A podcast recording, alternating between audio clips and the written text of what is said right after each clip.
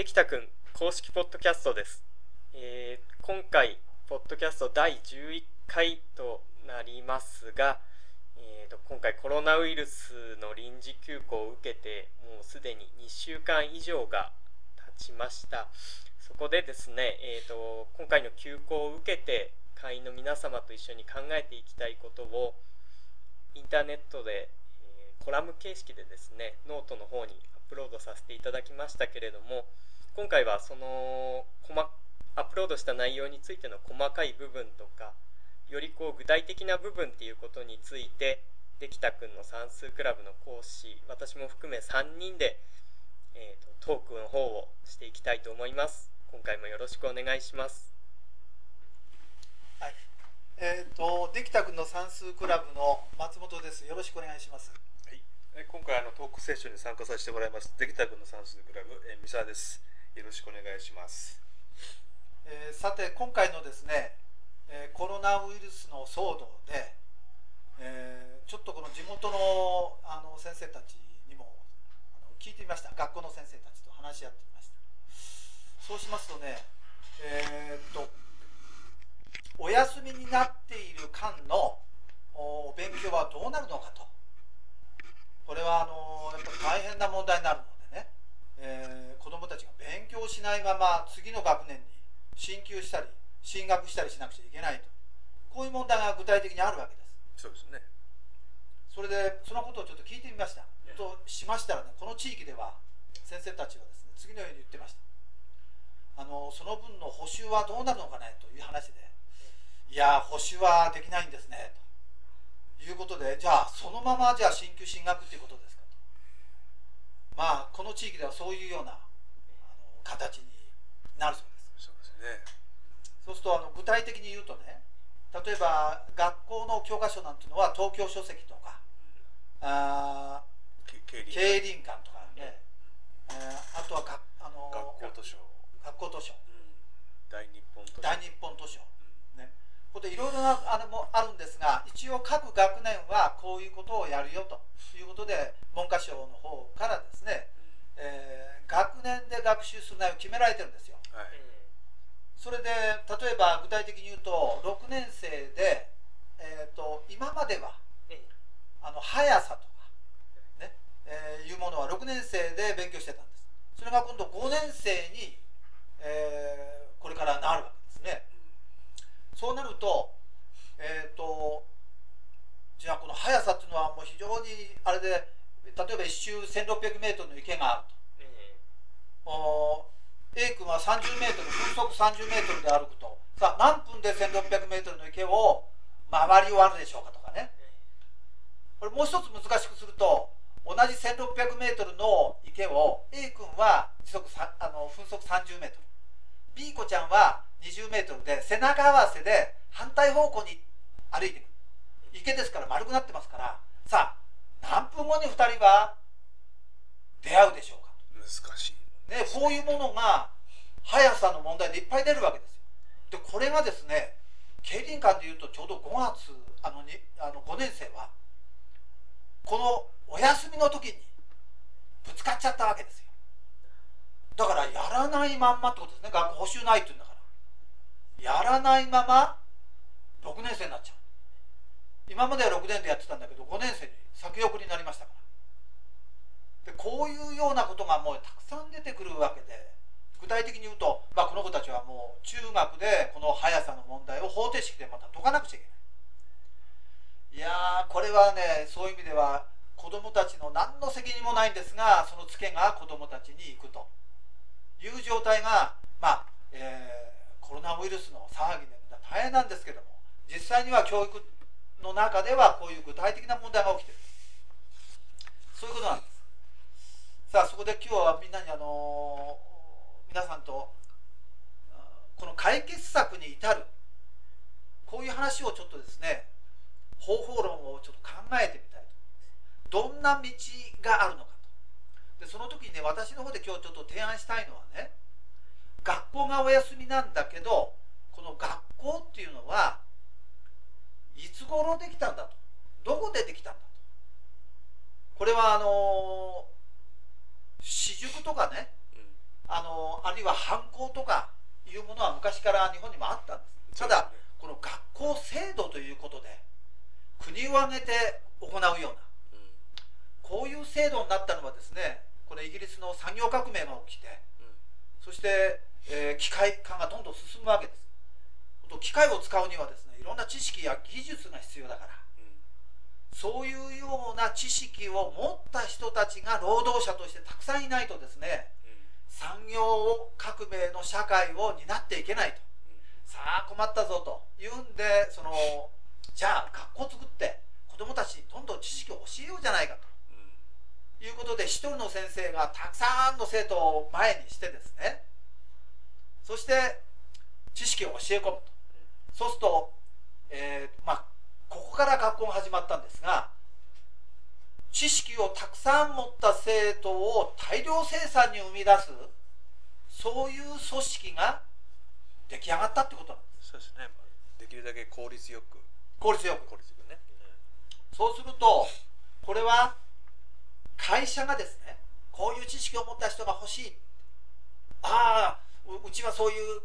子どもたちをたくさん大量生産しましたがああありがとうございます。って言って教育教育工場ですね。大量生産教育工場というのができてそこで会社とか社会が要求する人たちを型をはめて、ね、型枠作ってパッコンパッコンパッコンとこういうふうにして大量生産をして会社に合う人間社会に合う人間を大量に作っていくという教育工場だったんですね。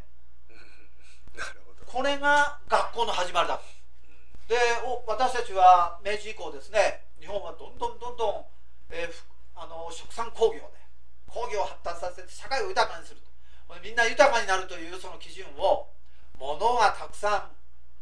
買えたりですねお金がたくさん手に入るというそういうことが幸せなんだっていうふうに当時の人たちは思っていました、うんですからこれが幸せなんだと思いますから何の疑問もありません。どんどんどんどんその大量工場でですね社会や工場に必要な自分に仕立ててください。型にはめてください。と自分から進んで型にはめて型にはめてと言って行列をなしていったという。だからよく勉強したんです。それが幸せなんですから。だから何の疑問もなかった。こういう社会が続きましたがね。で今はどうかと。今は日本も個性の時代になりました。型にはめないでって言うんですよ。型にはめられるの嫌だって。子供たちは。確かにその子しかできないことをやっぱりお役目を持って生まれてくるわけですから人間は。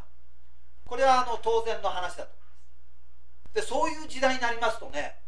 今でもその明治から始まって大量生産の型にはめるパターンで例えば先ほど言った5年生は全員これを学ぶ。6年生は全員これ。こういう形で授業は産業革命から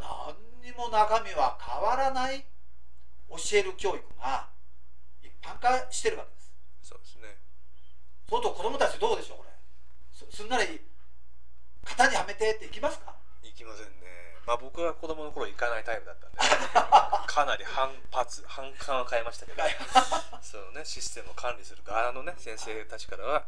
まあ、いつも白い目で見られていました。そうですね。でまあえっ、とあの今三沢さんのような発言ですねがありましたがそうでない子供は静かにですね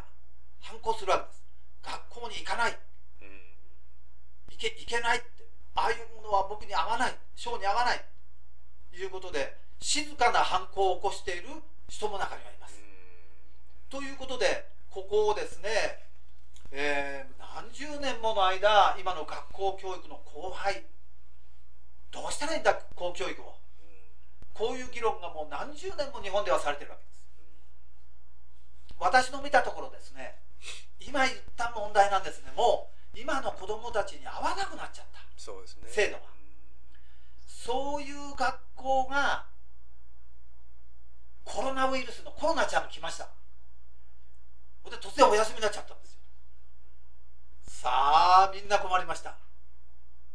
子供たちは合わないっっていうのは無意識の心の奥底ではもう合わない。そういうの面白くない。だから勉勉強なんかが義務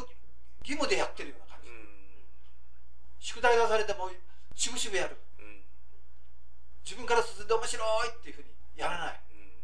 昔の人はそれが幸せだと。幸せをつかむ、ね、一つの切符なんだと思うから。一生懸命やったわけです。今そう思えないんですよ。ですから勉強は嫌なんだけども面白くも何ともないっていうふうに思う人たちもいるわけですねたくさん。でも学校に対する考え方は変わってないんですよ大人も子供も変わってない。どこが変わってない？勉強は教えてもらうものっていう。新しいことは先生から教わらないと分かんない勉強は教えてもらわないと分からないもんだという考え方は変わってないんです。ですから学校がお休みになっちゃうと自分じゃ何にもできない。だから大人も子供も困るんです。でも今の学校の教育のシステムとしてはもう自分に合わない。いうことは無意識で分かってるんです。で面白だから面白くなんもなんともないんです。楽しくないんです。こういう矛盾がねそうですね。今起きてるんじゃないかと思うんです。そこはどうですか？それはありますよね。楽しくないけど楽しくないけどでも依存してるみたいなね。学校に行っても楽しくないなって感じる感じる子は確かに昔より増えてると思うんですよね。僕らの頃はそれを感じててもまあ言ってたんですよね。ととにかくまあそういう、まあ、システムっていうか義務だからね。だけど今はもう何て言うんだろう。そういうシステムが自分に合わないなっていう子が本当増えてきてる。だけどいないと困るみたいなね、依存しているそうですそういうその矛盾があるっていうのはまああるだろうなと思いますよね。で中にはその首都圏とかだいぶその問題意識があるところはその学校のシステム自体をこう見直し見直すことでまあアクティブラーニングとかね PBL とかいろいろこう新しいまあ新そんな新しくはないですけどそういうシステムを取り入れたりして知識は教えるんじゃなくて教える教育だけじゃないよっていうことはなんとかその学校側も提示しようとしてるけどもまあ見た感じそのまだそういうシステム入れてるところもまあ正直なところ暗中模索というか入れてみたけど実質それで本当に学習効果が上がってるかどうかっていうのはまだ未知数だと思うんでね。それはそれはいろんな学校でもやってるとは思うんですけどね。まだ未知数だと思うんで。だから今回のコロナウイルス君があのこんだけあの社会に蔓延してみんな本当にほとほと困ってるわけですがこのコロナウイルス騒動によって浮き彫りにされたことはですね大人たちはわ私たち大人たちは学校というのをどういうふうに考えているのか子供は学校をどう考えているかということが全部浮き彫りにされたと。うん。私はそう思います。うん。じゃあどういう形で浮き彫りにされたかというと先ほどのことの一つあのもう一度繰り返しになりますが学校は知識を新しい知識を教えてくれるところなんだと。うん。こういう考え方です。ですから親もね大人もそう考えてます。子供もそう考えてる。うん。でも子供たちはもう前の時代のような豊かさで型にはめはめて物がたくさんなるお金がたくさんなれば型にはめてもらっても結構と。それが幸せっていうふうにもう思えませんのでそれほど子供たちの中の個性が大きくなってきてるわけです。だからそういう教育システムは嫌なんです。嫌なんだけども外から教育はサービスとして与えられるもんだと。この考え方は根付いちゃってる。これは大人も子供もそういう考え教育に対してはそういう見方をしてるここに矛盾があってココロナウイルス君はそれをあぶあぶり出してしまったということです。さあそうなるとこの解決方法は何かというとですね私たちが教育は外から教わるものとこういう考え方をしているところにどうもその問題がありそうなんですね。例えばそれは、えー、とパソコンが扱えるようになりたいとするとパソコン教室にすぐに行って教わる外から。から水泳をって言ったら今度スイミングクラブにすぐに行ってあの教え教えてもらうで英語があったら英会話スクールにすぐに行くとかだからおし外からお教えてもらわないと自分は無力で何にもできない存在なんだと。教えてもらえばもらうほど自分は無力だということも一方自分は無意識の中に叩き込むことになるわけです。うん。こういうパラドックスがねうん。あるんです。ありますね。ね、でこの依存心っていうものを結局教えてもらえばもらうほど大きくしてしまった。自分では無力なんだ。自分何にもできないんだ。だから子供たちは新しい単元自分で勉強できるかと。だって教わってないもん先生まだ。ここはあの僕はやらなくていいんだよ。私もこれ先生ずるいよ。教わってないことだから。教わってないことは自分が努力しなくても先生教えて。先生考えて先生も教えてって。もうこれはもう根付いてるんです子供の中に。大人も子供も教育はそういうサービスを受けることだと。そういう考え方が今回浮かび上がってきたんじゃないかと思うんですね。ありますね。でここが一つですね解決策の糸口になるんだと。うん。このことがまず分かったということ。この事実が分かった。何が触りになってたのか。何が問題点だったのか。これが明確になると解決策が出てくると思うんですこれどうですか？それはありますね。で僕は今回の件でそのなんて言うんでしょう、まあ、ちょうど僕の中ではその僕がなんかこうちょうどこう疑問に思っていたというかちょうどその学びというか教育のターニングポイントポイントに今年はなるんじゃないのかなっていうふうにまあ感じてた時期ではあるんですよ。でその時期にその政府の方からねもう学校休校っていう要請があってまあ全国ほぼほぼ一斉に学校が休みになるまあ本当に異例の事態になったなったわけだなったわけですけどこの時に僕が本当にこれ転換点になるなと思ってたタイミングで来たのでちょっと自分でもびっくりしてるんですけど僕はなんでこの転換点になるなるんじゃないのかなって感じてるのかというとねあのこう僕が学学習指導させていただいているご家庭とかあるいは僕がその関心を持ってその接してる人たちとかの間ではもう何て言うんでしょう。自学自習が当たり前的な感感覚というかそういうのがねこう何て言うんでしょう。増えてきてたんですよ。いわゆる今松本さんがおっしゃったみたいに学習というのは学習というかその学校で教わらないと何もできないとかっていうんではなくて自分がもし知りたいことがあればもう情報とか、まあ、下手すると動画で動画で授業を上げてる人もいるので自分が何を知りたいのか自分が好きなことはこういうことを学びたいっていうその主体的な学びの姿勢さえあれば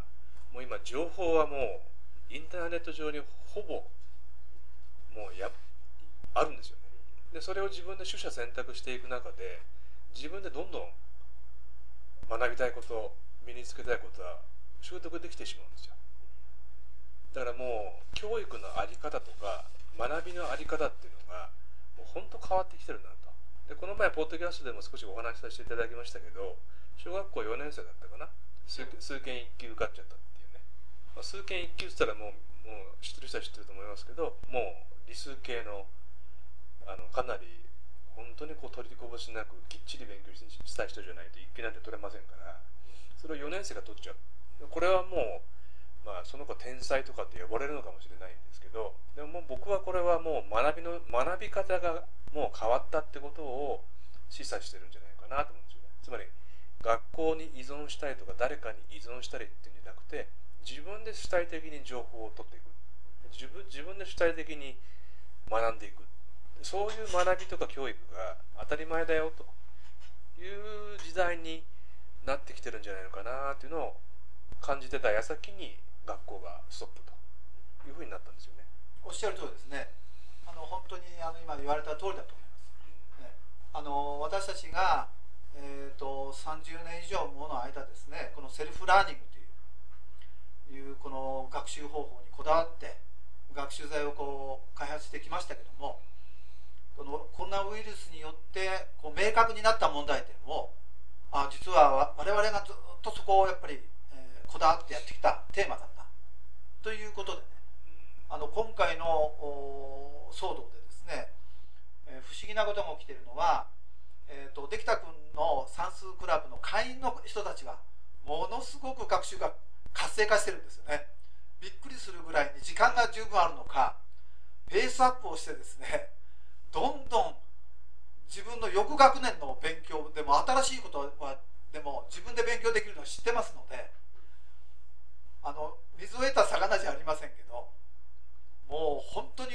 仕事量がですねこちらのあれがもう子供に追っかけさせられるような。早く先生きちっと見てテストを見て次の学習材プログラムしてよみたいなね。そういうような今仕事を私たちがこうするような状況になってるんですがこれは本当にこの事件この騒動を通してビフォーアフターじゃありませんけどはっきり流れが変わったなと。そう思います。ということはですねやはり家庭教育力というのが一番重要だというのはこの子供が勉強を通して自立するっていうこと、ね、何が一番大切なこと？知識を教えてもらうことではなくて。あるいはお父さんお母さんが勉強を教えることではなくて。子供が自分で自前で全部やっていけると。で自分で全部やっていくことができればできるほどですね人にいちいちお世話にならなくて済むわけですからその分自由自分が自由自在な存在になるわけです。自由を手にすることができるわけですよ。自立するってことは自由になるってことで逆に人に依存するってことはその人に支配されるってこと。不自由になるってこと。こういう意味でね家庭の教育力においてはですね親は私たち大人は子供たちに自立っていうことの大切さをねきっちり話さなくちゃいけない。で特に小学校の1年生みたいなまだねこれからあの学校に義務教育に通って6年間それから3年間中学まで9年間あります。この子たちはまだまだ心が真っ白ですからあのこの子たちにね勉強は自分でやるのは当たり前なんだよって教わるものじゃないんだよっていうことをその子たちにしっかりと教える。そうするとね疑いなくも子供はそういうもんだと思うんですよ。そうですね。それをね私たち大人がおお英語が分からなきゃ英会話教室だよ。水泳が覚えたければスイミングだよ。全部外注する。こういうことを何の疑問も持たない大人がそのちいちゃな1年生に接した時ははい分かんないことは全部あ誰から聞いてきなさい。教え教えてもらいなさいっていうのは何の疑いもなくやっぱりやると思うんですね。これが子供の中にこの価値観が入り込むと自分からは学ぼうとしません。ですから家庭の教育力の中で私たち大人の考え方が問われてるわけです。でお父さんお母さんたちは一生懸命生きておられますから自分のその生きた生き方を通してね自立がいかに重要かってことはもう本当皆さん重々お分かりになってると思うんですよ。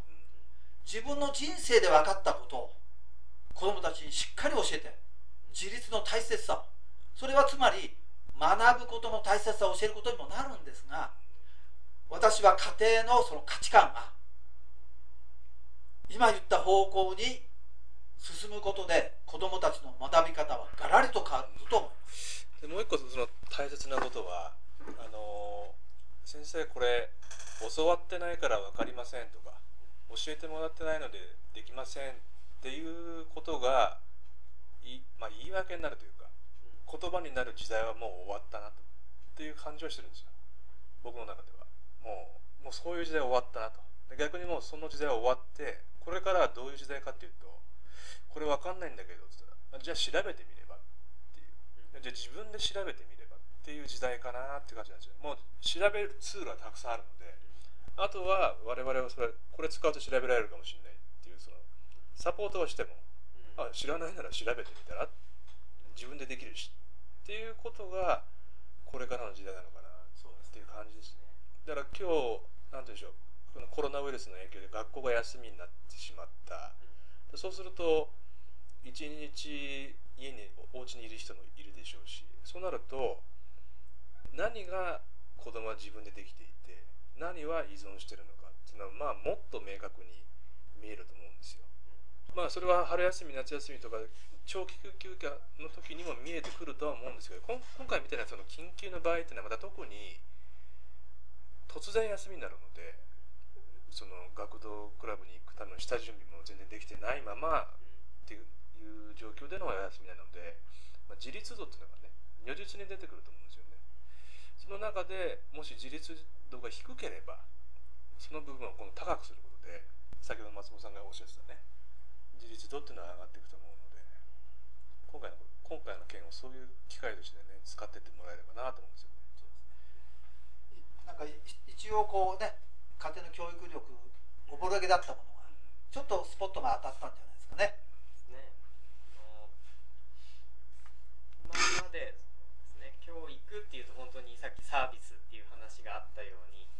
何かをその知識というか